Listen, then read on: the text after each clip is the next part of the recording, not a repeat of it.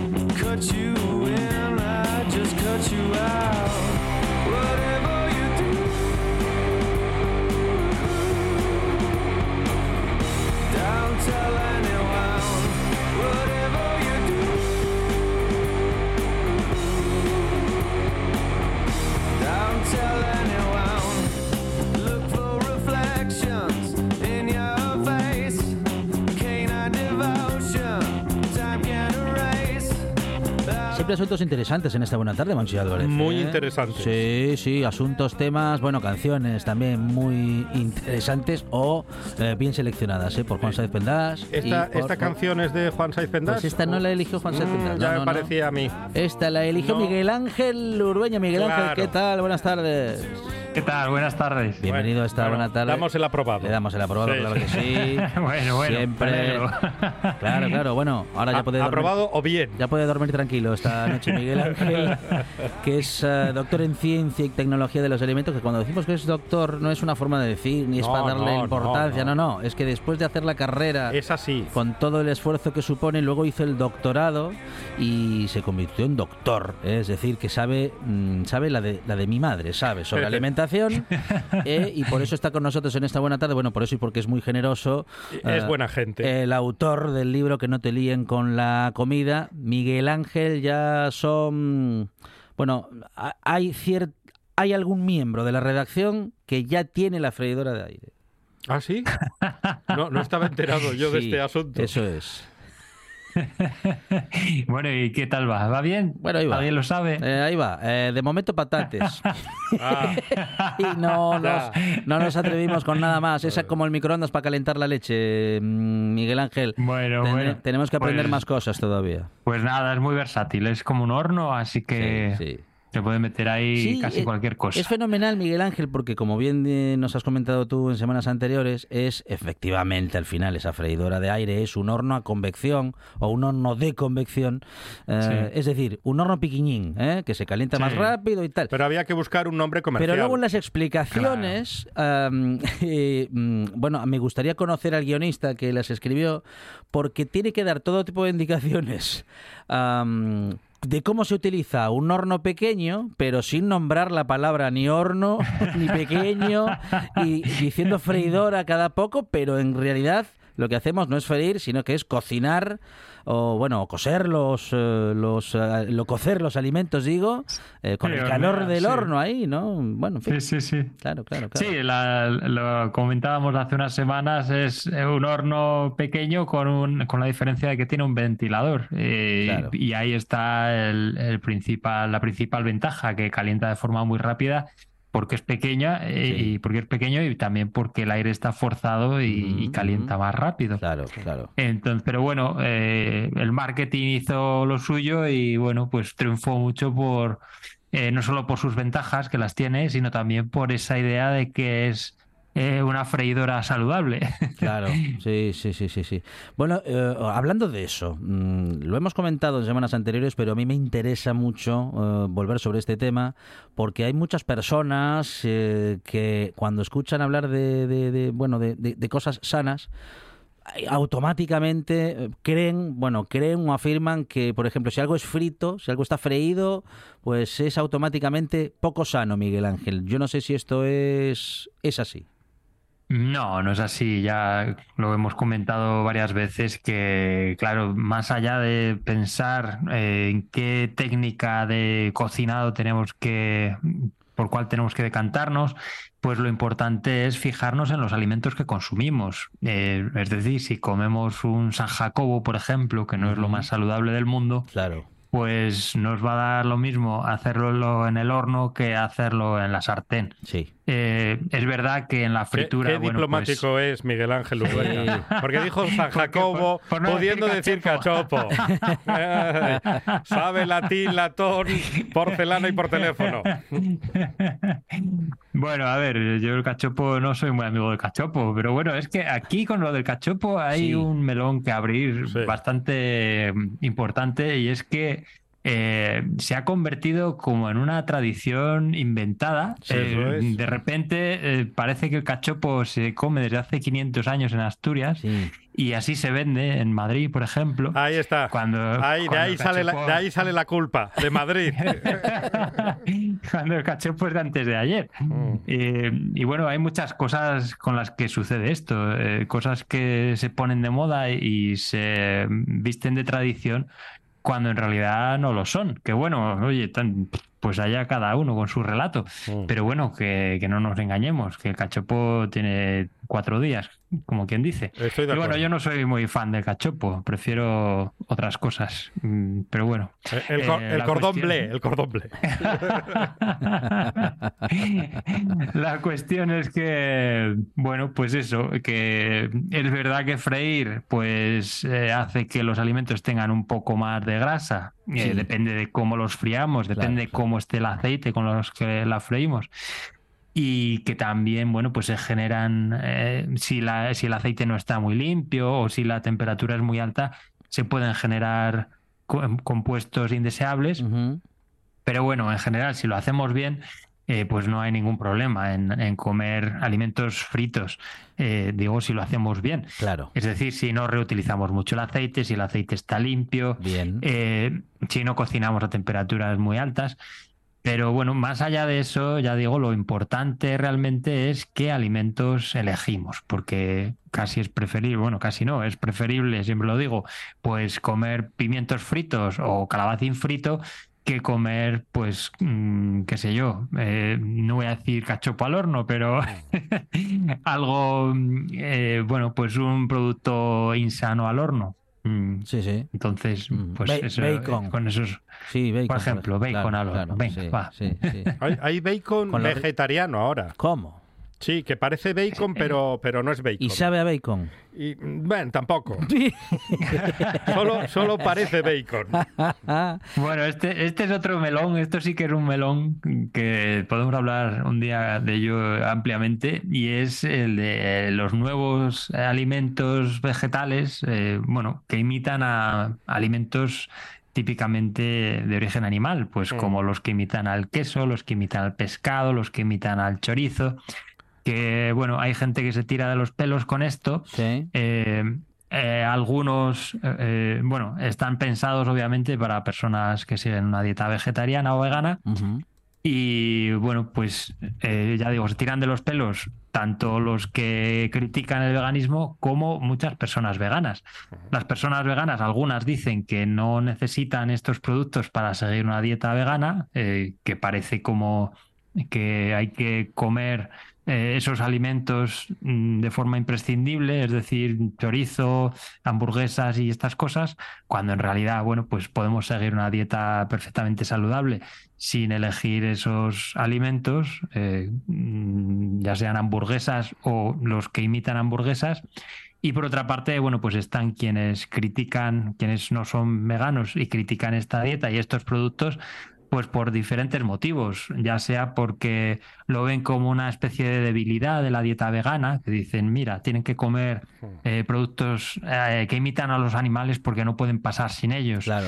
Eh, o que dicen que, bueno, que esos productos son engañosos porque algunos se publicitan con palabras que tratan de imitar al pescado o a los embutidos. Entonces, bueno, pues aquí hay un poco, mm, ya digo, hay mucho tema para hablar y debatir. Eh, por dejar un poco unas pinceladas, pues debemos tener claro que, bueno, que estos productos están pensados para personas que quieren comer, eh, pues, por ejemplo, una hamburguesa, pero no quieren consumir alimentos de origen animal. ¿Por qué? Pues porque la dieta vegana eh, se basa en principios éticos, porque lo que pretenden las personas veganas cuando siguen estas dietas Sí. eh, o lo que mm, bueno lo hacen por eh, por eso por motivos éticos para no eh, hacer sufrir a los animales o, o porque están en contra de la explotación animal entonces si quieren ese, o sea no porque no les gusten las hamburguesas quiero decir. Entonces si quieren una hamburguesa y no quieren comer animales pues ahí tienen esa alternativa. También es una alternativa cuando eh, mm, bueno en un contexto social o cultural eh, vas con todos tus amigos a cenar hamburguesas y tú eres una persona vegana, pues puedes elegir esa opción. Eh, problema, pues que a veces eh, utilizan esos nombres engañosos y que, bueno, que la composición no suele ser pues muy saludable, que digamos. Algunos, eh, mm, en lugar de tener vegetales eh, en gran proporción, vegetales interesantes, pues tienen básicamente almidón o otras sustancias para retener agua, eh, tienen mucha sal, es decir, muchos de ellos no son realmente interesantes y no, eh, no son comparables nutricionalmente al Ajá, ajá. alimento al que tratan de imitar, digamos, Sí, aunque hay sí, sí, sí. excepciones. Claro, nos encontramos efectivamente, ¿eh? nos encontramos en- con muchos, eh, eh, bueno, en el apartado, digamos que de productos veganos. Yo probé picadillo de Sí, soja sí. y estaba buenísimo. Ah, no me diga. Te podían engañar perfectamente con Ah, ese mire. picadillo. También, eh, pero eso, que nos encontramos con al- a- algunos productos que dicen que, bueno, eso, que imitan o que son cercanos al sabor del pollo, pero claro, no tienen pollo, tienen algún tipo de proteína. Eh, lo mismo con las hamburguesas veganas, que también, ¿no? De lentejas. Que, que se logra que sepan a carne ah, y se hacen a partir de proteína de lentejas. Claro, aquí si la proteína que se utiliza es interesante, pues Claro, por ejemplo, si claro. se utiliza soja o legumbres como las lentejas, los garbanzos, pues bien, eh, no hay problema. Podrían empezar a compararse eh, pues esos productos. Pero es que muchas veces, ya digo, ni siquiera se utilizan mm, alimentos de origen proteico en este caso, y Ujú. lo que se hace es pues eh, utilizar harinas o utilizar almidones de patata, de, de tapioca, bueno, pues cosas que, ingredientes que retienen agua, que aportan eh, textura al producto, pero que en realidad no son interesantes desde el punto de vista nutricional. Ujú. Bien, bien. Aunque bueno, ya digo que hay excepciones, Claro, hay excepciones. claro. Entonces es importante mirar, eh, bueno, leer la lista de ingredientes si queremos comprar un- uno de estos productos. Y podemos freír con aceite de girasol, ¿no? Podemos freír con aceite de girasol. eh, lo importante, bueno, eh, es un aceite que no está mal. eh, dentro de lo que tenemos en nuestro entorno, que básicamente es el aceite de oliva y el aceite de girasol, bueno, pues ya sabemos los precios a los que está el aceite de oliva. Sí. Y, y, bueno, pues el aceite de girasol no es una mala opción. Eh, lo que debemos tener en cuenta, sobre todo, pues es lo que decía antes, no reutilizarlo muchas veces Vale. eh, y, y que no alcance una temperatura muy alta. Y en conserva, Miguel Ángel, porque justamente con la subida del precio del aceite de oliva nos empezamos a encontrar, bueno, ya existían antes, pero ahora lo, encontramos, vamos a decir que en oferta, eh, lo encontramos eh, más a nuestro alcance, eh, por ejemplo, conservas, conservas que están justamente, mm, bueno, pues utilizando otros aceites que no el aceite de oliva. Por ejemplo, atún en aceite de girasol. ¿Esto es sano también? Eh, ¿No lo es tanto? Pues aquí podemos volver a decir lo de antes. Lo importante en este caso sería el, el alimento, Claro. es atún. Mm, Eh, bueno, mm. pues no está mal. Eh, debemos fijarnos sobre todo que no tenga mucha sal. Y bueno, pues, pues es aceite de girasol o de oliva. Bueno, Sí, pues sí. hombre, no tiene las mismas características, es preferible el de oliva, pero bueno, que tampoco pasa nada si es de girasol. De hecho, Mm. muchas, muchas personas acaban tirando ese aceite y no se lo comen porque no confían en, Ajá, en los líquidos que acompañan a los alimentos en conserva. claro. Entonces, bueno, lo que sí que no merece la pena es eh, comprar, eh, por ejemplo, que hay ahora atún en- con aceite de oliva virgen extra. ¿Por qué? Pues porque el aceite de oliva, bueno, si hablamos de aceite de oliva, tenemos básicamente cuatro tipos, que son aceite de oliva, sin más, aceite de oliva virgen, aceite de oliva virgen extra y bueno, aceite de orujo de oliva, que ese todavía no es muy... Pero bueno, básicamente tres tipos, que son el aceite de oliva, que es una mezcla de aceite de oliva refinado y aceite de oliva virgen, El aceite de oliva virgen, que es el que se obtiene a partir de las aceitunas directamente, es decir, no está refinado, y el aceite de oliva virgen extra, que es el aceite de oliva virgen, pero con unas mejores características organolépticas, es decir, tiene mejor aroma, mejor sabor.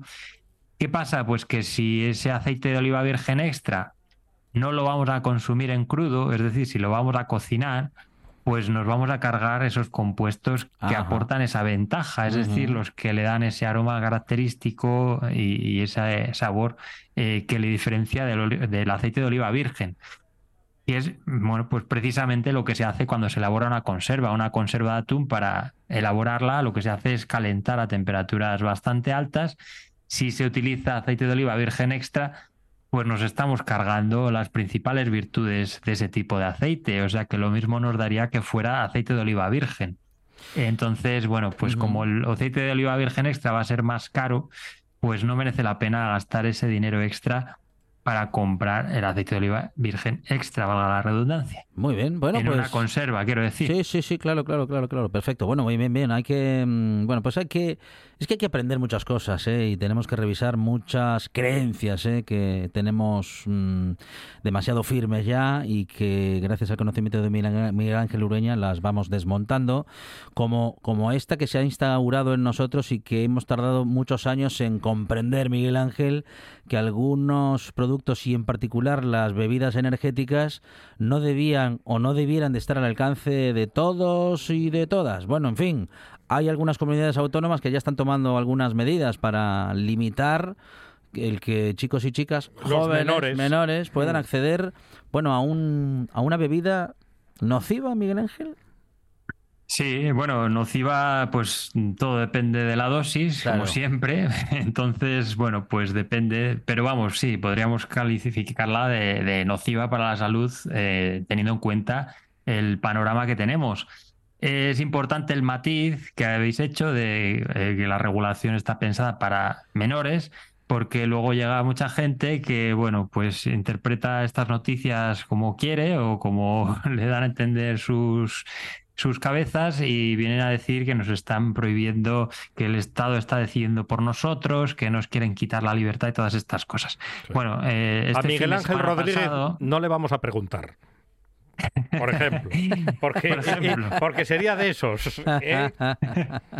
Bueno, curiosamente, esta medida ha sido anunciada por Galicia, que es donde Sí. gobierna eh, Sí. el partido de este señor, Sí. Y es el partido que siempre eh, critica estas medidas cuando las toma el Ministerio de Consumo. Es decir, parece que cuando se toman medidas en pro de la salud, eh, parece que depende de quién las haga, están bien o mal.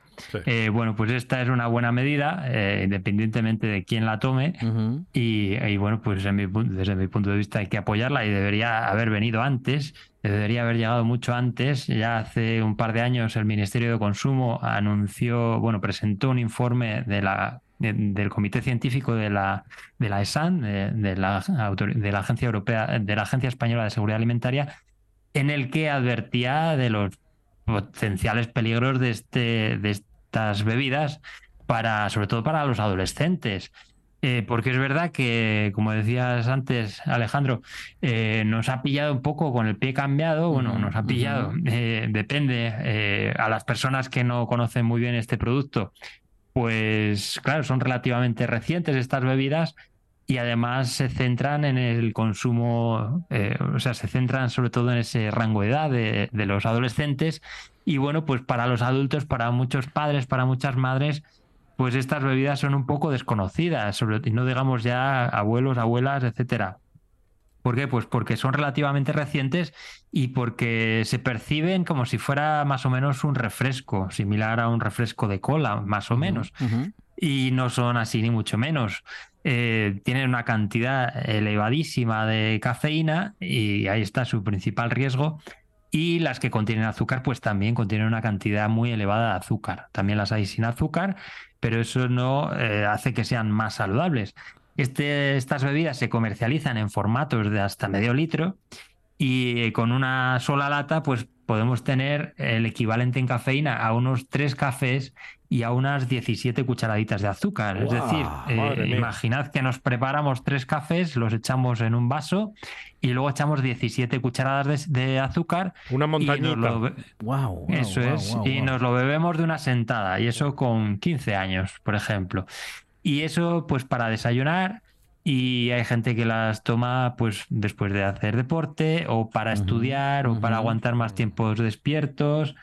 Con lo cual, bueno, pues lo primero que sufren, eh, bueno, hay que decir que con esas edades, eh, bueno, nuestro organismo, nuestro cuerpo es más sensible a las sustancias, eh, pues en este caso a la cafeína, dependiendo de, de nuestro peso corporal. A esas edades todavía el peso corporal es más bajo que en un adulto, es decir, estas personas son más sensibles que las personas adultas al efecto, a los efectos de, de la cafeína en este caso. Y bueno, pues eh, lo que ocurre es que eh, al final, bueno, hay muchos, muchos adolescentes que las consumen porque la cafeína, además de ser estimulante, pues también genera dependencia y genera tolerancia, es decir, para notar los mismos efectos que notamos cuando tomamos la primera lata, pues al cabo de un tiempo tenemos que tomar más cantidad si queremos seguir notando esos efectos estimulantes. Y bueno, pues lo que tenemos a día de hoy es que eh, cerca de 7 de cada 10 adolescentes, según eh, datos de la EFSA, o 5 de cada 10 adolescentes, según datos de, de una encuesta realizada eh, sobre el consumo de drogas en, en personas, en estudiantes de secundaria en España. Eh, es decir, en torno al 50-60% de, los adolescentes consumen de forma habitual estas bebidas y eso pues supone, bueno, pues problemas para la salud, puede suponer problemas para la salud. eh, entre, bueno, pues desde trastornos del sueño, taquicardias, eh, diabetes tipo 2, obesidad, que, bueno, muchas veces no se presentan de la noche a la mañana. En el caso de, de los efectos sobre el sistema nervioso central, sí, se pueden presentar de forma inmediata, pues los trastornos del sueño, etcétera. Pero los, las enfermedades metabólicas, pues, eh, se desarrollan a lo largo de mucho tiempo. Es decir, no sufrimos obesidad de hoy para mañana ni diabetes tipo 2 de hoy para mañana. Con lo cual, bueno, pues eh, suponen un riesgo para la salud y, eh, bueno, pues es importante que la población conozca estos productos y que se restrinja su venta y su consumo a personas que no tienen conocimientos ni criterios para decidir sobre su salud, como son los menores de edad, sobre todo los niños que también las consumen, no solo las consumen los adolescentes, sino también algunos niños, lo cual es una auténtica barbaridad. Bueno, em, queríamos comentar este asunto. Claro, mientras tanto, eh, Miguel Ángel, en las comunidades autónomas donde todavía los menores tienen acceso a este tipo de bebidas, claro, escuchar con atención lo que nos dices y hacer algo muy difícil, ¿no? Que es convencer a chicos y chicas que ya tienen, que tienen acceso y que pueden, bueno, pues decidir si, si beben ese, esa bebida, valga la redundancia, eh, convencerles de que no es sana en absoluto. De momento nos queda, nos queda solamente esa vía. Claro, esto es, eh, bueno, pues es difícil porque Claro, ya sabemos claro, que los adolescentes lo que van a hacer es lo contrario de lo que les digan sus padres. Exactamente. Lo que haga el grupo. Además, Sí, sí, sí, claro, sí. eso iba a decir, si todos los demás lo hacen, todos sus amigos de su entorno lo hacen, pues ¿por qué no lo voy a hacer yo? Eh, si esto es guay, si además, bueno, pues eh, están en todas partes, en su entorno, eh, en kioscos, en videojuegos, bueno, en, en canales de, de videojuegos, de gamers, de YouTube, de Twitch, etcétera, en las redes sociales, en los conciertos, eh, bueno, pues en, en lugares eh, frecuentados por ellos, en lugares donde pasan su tiempo de ocio. Además son muy asequibles, porque una lata cuesta apenas un euro. Y bueno, pues las toman eh, y es difícil que vayan a dejar de hacerlo a no ser que se tomen medidas, pues ya digo, de forma externa, igual que pasó con el alcohol. Es verdad que los adolescentes también consumen alcohol, pero eh, bueno, evidentemente su consumo es menor Sí, si sí. se restringen o se, si se dificulta Claro, su acceso a, a esas bebidas. Que mucha gente dice, bueno, es que es necesario educar. Sí, es necesario educar, por supuesto, pero es que eh, no solo basta con educar, también es necesario tomar algunas medidas como esta. Miguel Ángel Lureña, doctor en Ciencia y Tecnología de los Alimentos, autor del libro Que no te líen con la comida. Miguel Ángel, gracias. Un abrazo. Un abrazo. Muchas gracias, un abrazo. La radio es mía con Inés Paz. Cada mañana, a partir de las 11 y hasta las 2, aquí, en la radio del Principado de Asturias. Un programa de viajes, turismo, aventura e historia lleno de contenidos didácticos con los que aprender y divertirse.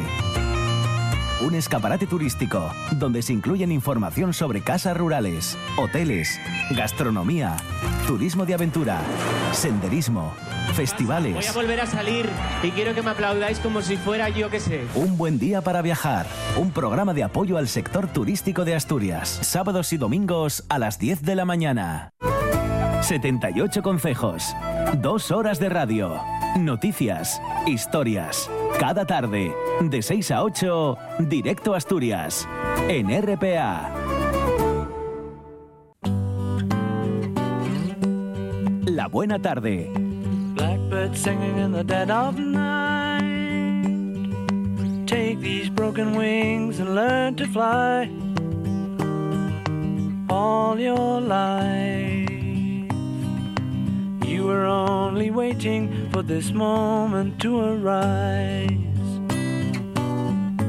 Bueno, naturaleza y sonidos que nos van a llevar más allá de la radio, ¿eh? El dúo de los miércoles. Claro. McCartney y Vázquez. Y- Vázquez y McCartney. Y con Amador Vázquez. Se va, a hacer la- se va a hacer alguno. Claro que sí. Amador, ¿qué tal? Buenas tardes. Muy buenas tardes. Eh, responsable de, bueno, integrante del colectivo ornitológico Carballera del Tragamón y sí, responsable de Picatuero Naturaleza, www.picatueronaturaleza.com. Amador, siempre con actividades en Picatuero. Siempre que podemos, ahí estamos, al pie del cañón. Este fin de semana eh, no tenemos actividad abierta, tenemos Ajá. concertada. Muy bien. Ya sabéis que a veces nos llama gente y nos, pre- nos pide algo para un grupo o para una familia. Ah, qué y, bueno. Y les hacemos para ellos. Ah, eso y- se puede hacer también, Claro, ¿eh? claro, es muchísimo mejor, porque entonces es una exclusividad total. o En sea, unos días llama Fonseca, lo estoy bueno, viendo. Sí. usted cuando quiera, Fonseca, ya Sí, sabe que sí. tiene preferencia. Ah, muy O sea, bueno. que puede venir, puede venir en preferente. Claro, claro. Vale, vale. En el de línea, ¿no? Bueno, me puedo, que me puedo poner delante a ver, para, para Eso, poder ver eso algo. para ver Bueno, muy bien, muy bien. Entonces no tenemos actividad pública, pero, pero sí, ahí estaremos haciendo unos recorridos por el... En este caso nos vamos a Infiesto, a hacer unas rutillas por ahí, aprovechando este segundo veranillo. Ya, Eh, no se acaba o el nunca. tercero, ya no sabemos por No se cuál acaba vamos. el verano. Entonces, pues mira, eh, es, es triste porque que esto va a pegarnos un palo un día, pero mientras, pues mira, habrá que aprovecharlo, ¿no? Y, y a salir, a salir. Este tiempo, pues nos ayuda. Yo ayer, esta mañana, que madrugo mucho también, pues a las seis y media, siete menos cuarto, estaban grillos cantando. Es que está- están en despistados En los octubre, animales. sí, sí, están totalmente fuera de bola. Y está lleno de polillas y está lleno de, de vida. Pero Es ¿cuántas, increíble. ¿cuántas polillas hay? Es que es increíble. Muchísimo, Yo en muchísimo. octubre no vi tantas polillas No, en no, mi en la vida, en la vida. Y hay libélulas y sigue habiendo abejas polinizando, o abejorros. Manzanos en flor. Manzanos en flor otra vez. Eh, es, es una locura, ¿no? Este tiempo, pues. eh, eh, está muy guapo porque está bueno y podemos salir, pero eh, la factura va a pasárnosla, como la de la luz, va a llegar y zasca, y nos va a meter un leñazo. Entonces, bueno, esperemos que sea a muy largo plazo. Mm, esperemos, ya se verá. Bueno, pues estamos con Amador Vázquez eh, para acercarnos a la naturaleza y con los sonidos que él nos propone. Siempre lo hacemos en esta buena tarde y nos trasladamos con ellos a la naturaleza así.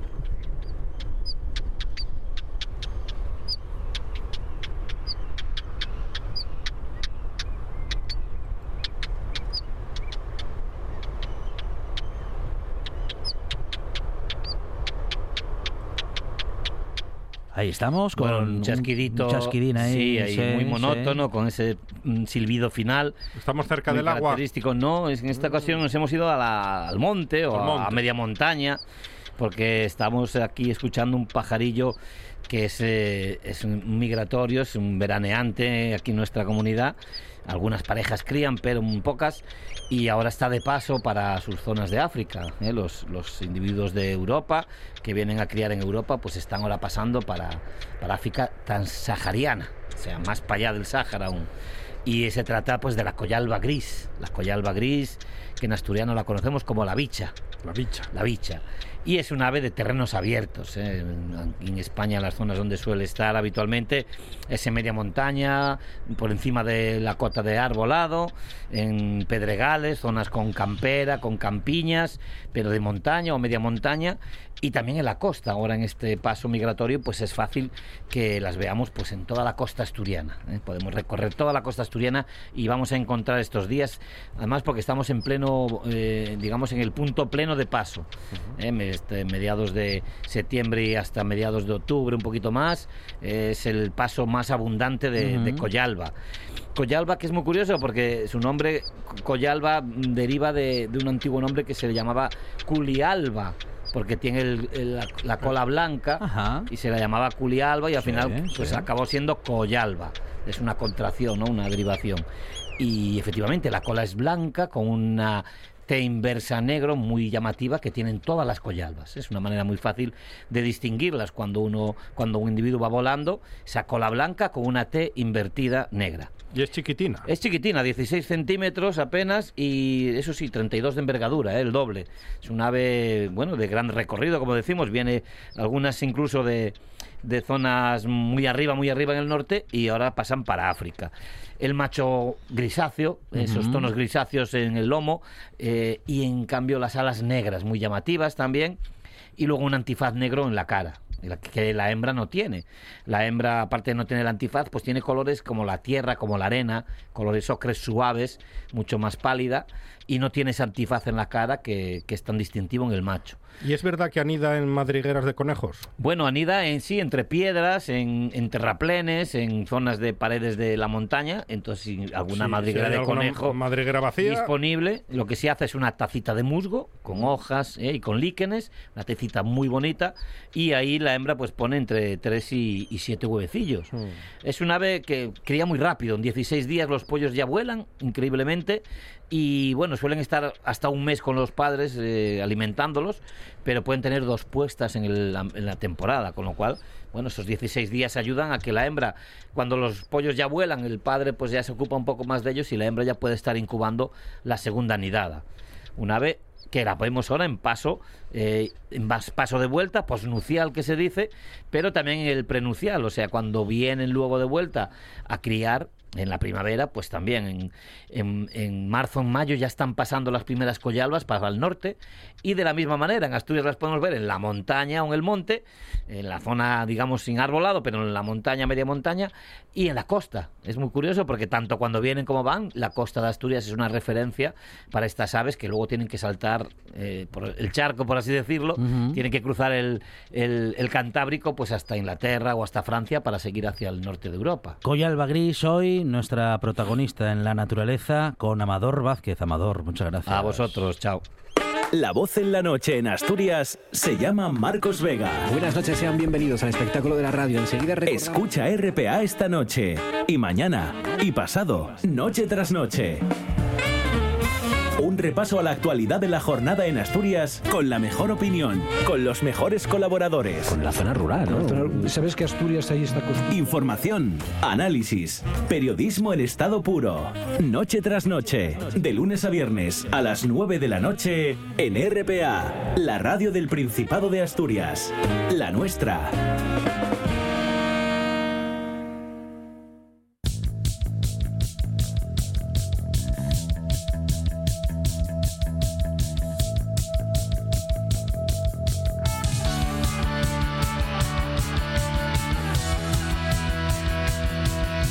Buena tarde con Alejandro Fonseca.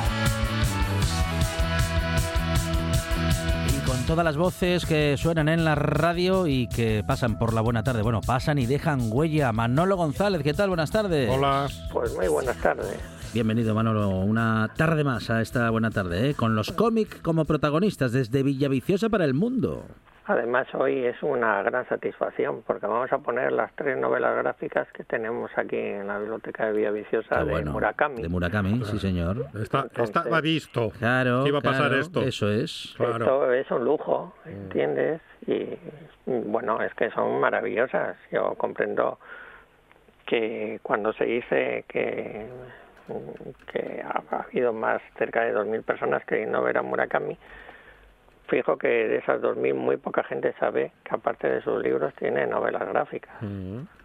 Entonces aquí estamos para decirles, oye, si no te acabas los libros de 800 páginas de Murakami, te puedes leer las novelas gráficas de 50 que son tan buenas como las de 800.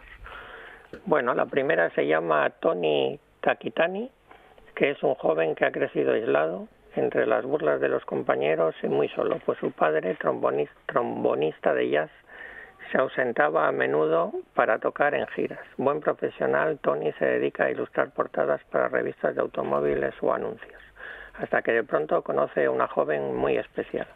Maravillosamente ilustrado por Ignacy Fong, este relato, uno de los más aclama- aclamados del célebre escritor japonés y llevado al cine por Jun Ichikawa, habla a los lectores de la soledad, el amor y la falta de afecto en la sociedad actual. El segundo eh, se llama La chica del cumpleaños y nos cuenta la historia de una joven camarera que cumple 20 años, pero no podrá pasar ese día rodeada de amigos ni celebrar su cumpleaños en familia porque tiene que trabajar. Su jefe, el responsable del restaurante, le pide además que lleve la cena al, due- al dueño del local que vive cerca. Es algo nuevo y ella nunca ha visto al propietario. Con ese misterioso encargo se inicia este delicioso relato que transcurre como en un sueño.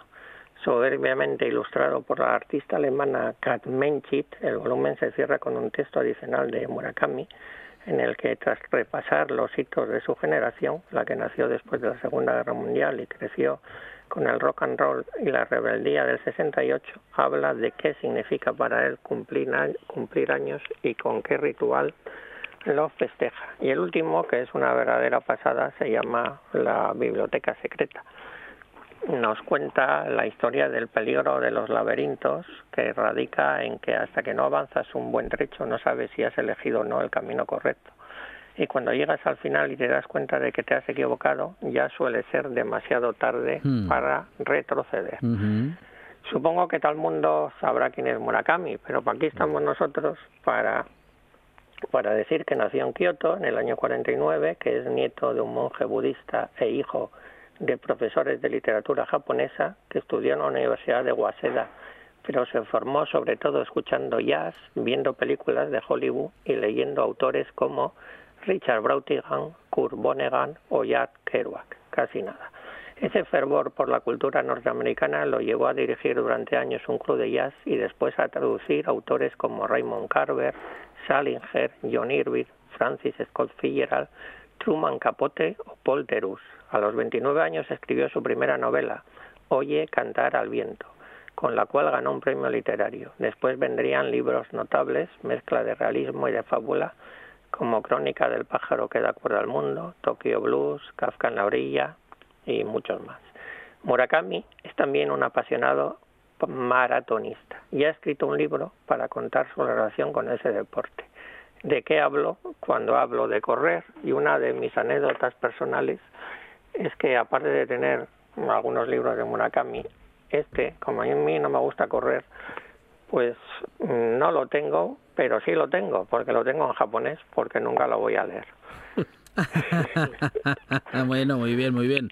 Eh, eh, bueno, una- eh, de coleccionista, eh, Manolo, ahí. el- Que es muy fan, Manolo. Claro, claro. sí, claro, soy sí, muy sí, fan de Murakami. sí. A ver, están un poco Desde asustados allí, están un poco asustados allí en la fundación porque, mm, bueno, es un personaje un poco especial, pero no sé, yo creo que se va a portar bien. Sí. Y si se portan mal, mejor. Ah, pero ¿por qué están asustados? Porque es muy particular, porque ¿no? ha Muy especial. Es cosas. Ah, pi- pidió cosas, pidió cosas. Sí. Pidió cosas como fuera- los Rolling. Sí, 17 Sí, toallas no, blancas Bueno, o cosas mira, así. esto no. A ver, Sí. Monchi, hablé contigo hoy. No, hoy No, no. hoy ni no. ayer ni antes de ayer. No. ¿eh? Bueno, pues una de las que se encarga de esto me dije, le dije yo, oye, Sí, pero ¿por qué tanta gente quiere ver a Murakami? Claro. Atención a la respuesta, atención. Porque es como los Rolling. Entonces, Ah, pues, ves, una estrella, Claro. claro. un artista. Muy bien, muy bien. Bueno, pues claro, vamos a re- vamos a yo recordar. dije, yo a sí. los Rollings ahora no los iría a ver. Ah, mira. Porque tienen ochenta y tantos años y ya te digo Sí, a ti. claro, que no. Murakami, Murakami no tiene geriátrico. 25 tampoco. ¿eh? Murak- Murakami nació en el 49, Ya, repito. Claro. Eh, Pero bueno, no toca la guitarra ni baila en el escenario. Bueno, pero le gusta veremos. mucho el jazz y no Ah, y no hace el tonto como me llama. Bu- Bueno. bueno, pues nada. Aquí hay para todos. Vamos a recordar esas tres recomendaciones de Tres Murakami. novelas gráficas que yo espero que todos los los fans de Murakami lo tengan presente. Tony Takitani, La chica del cumpleaños y sobre todo La biblioteca secreta porque La biblioteca secreta es maravillosa. Con Manolo González lo sabemos todo sobre el cómic y en esta semana especialmente todo sobre Murakami. Manolo, muchísimas gracias. Un abrazo. Un abrazo. Hasta luego. En toda Asturias, RPA, la radio autonómica.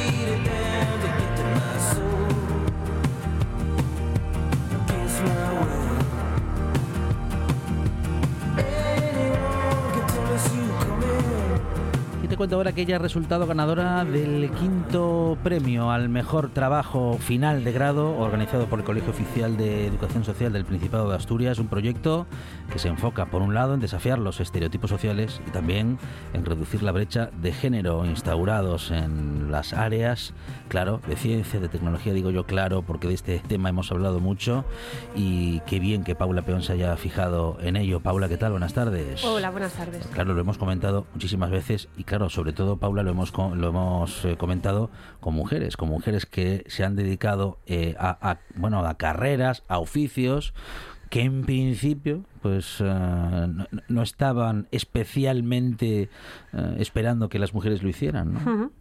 Más catalogados como para hombres, Claro, ¿no? Más claro, generalmente claro. Mm, mm. usurpados, entre comillas, por Sí, hombres. sí, eso es, eso es.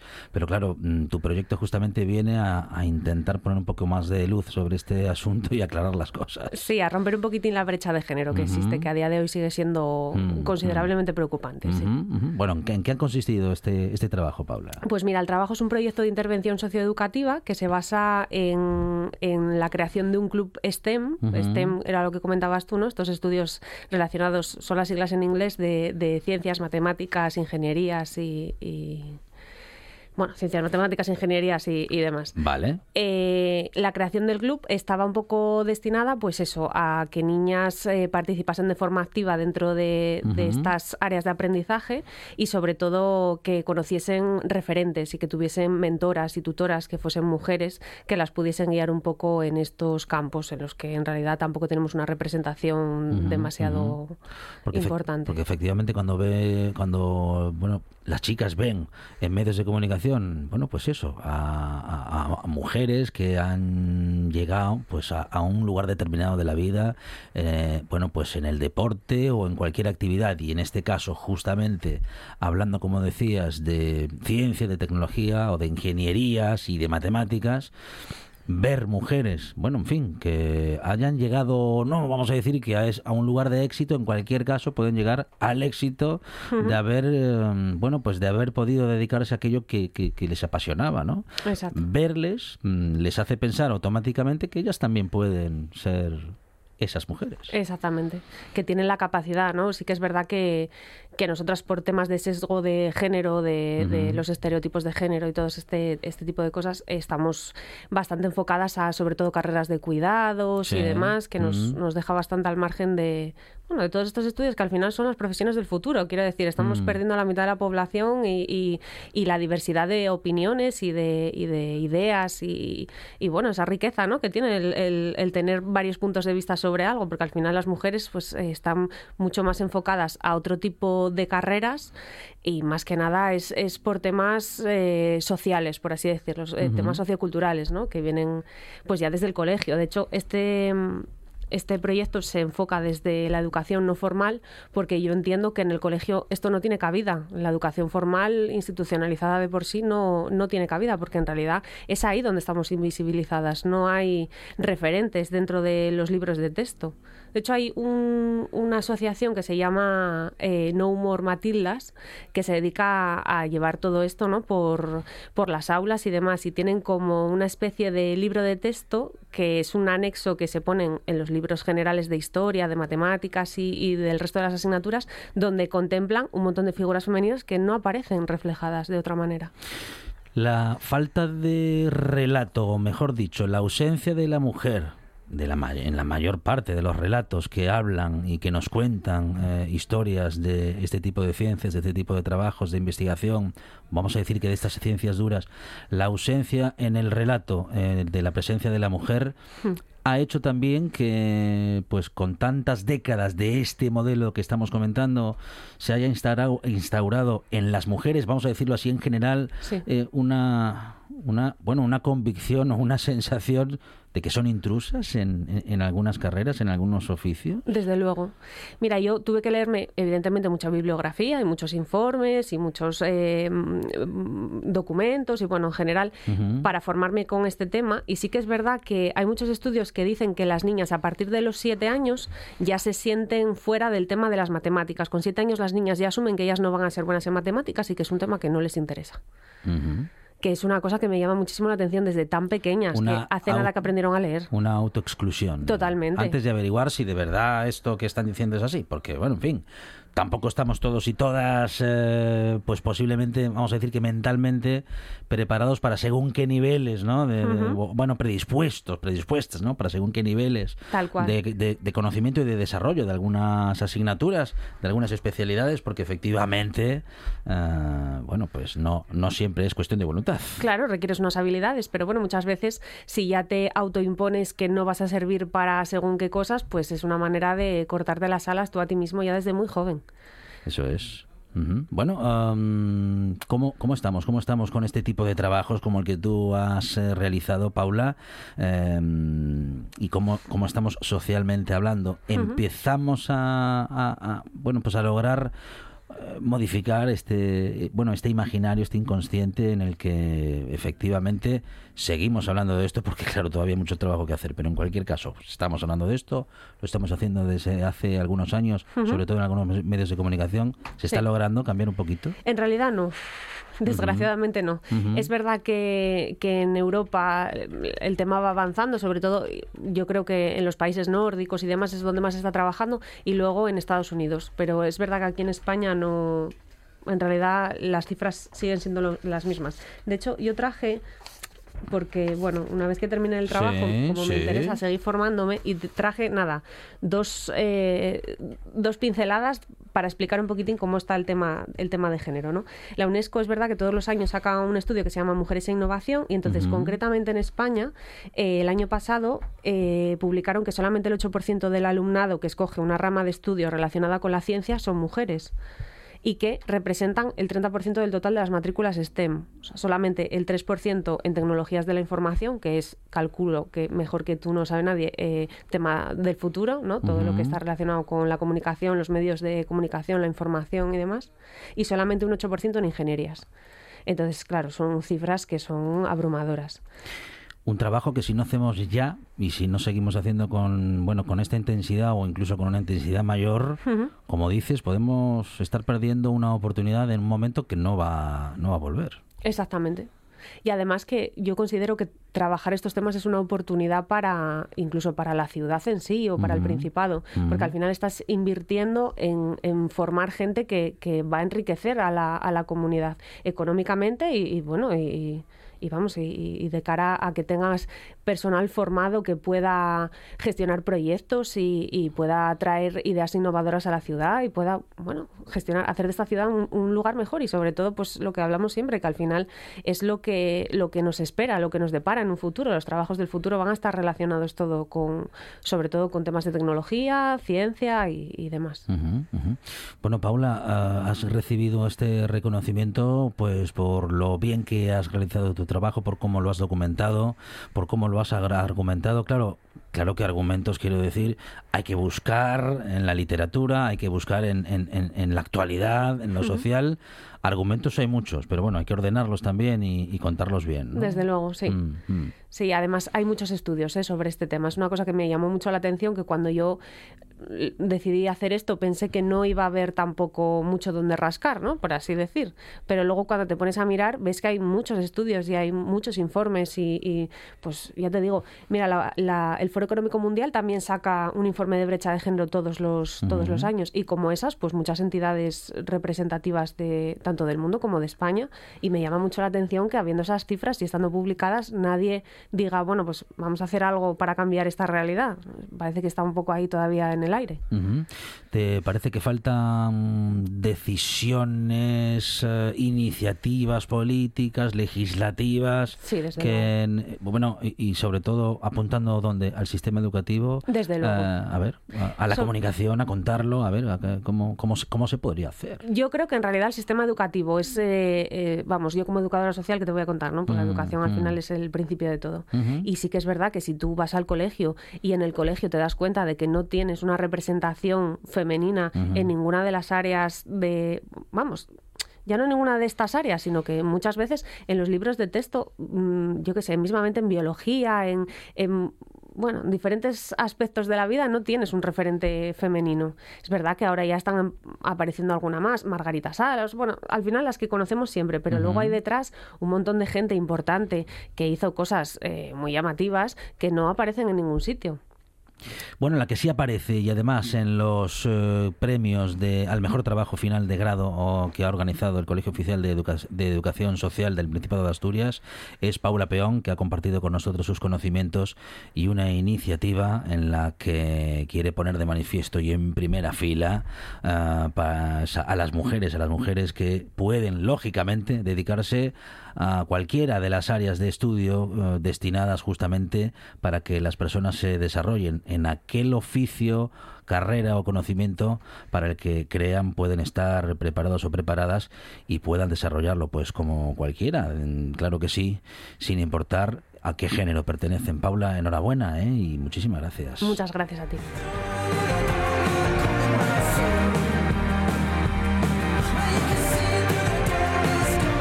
Con esta última historia despedimos esta parte de la tarde. Claro, la radio sigue y la tarde en Asturias continúa en la radio en directo, porque el directo Asturias comienza en unos minutos con la conducción de Arancha Nieto. Nosotros nos despedimos hasta mañana, porque mañana, aquí en RPA, a partir de las 4 de la tarde, ya sabes que tienes más buena tarde y más radio.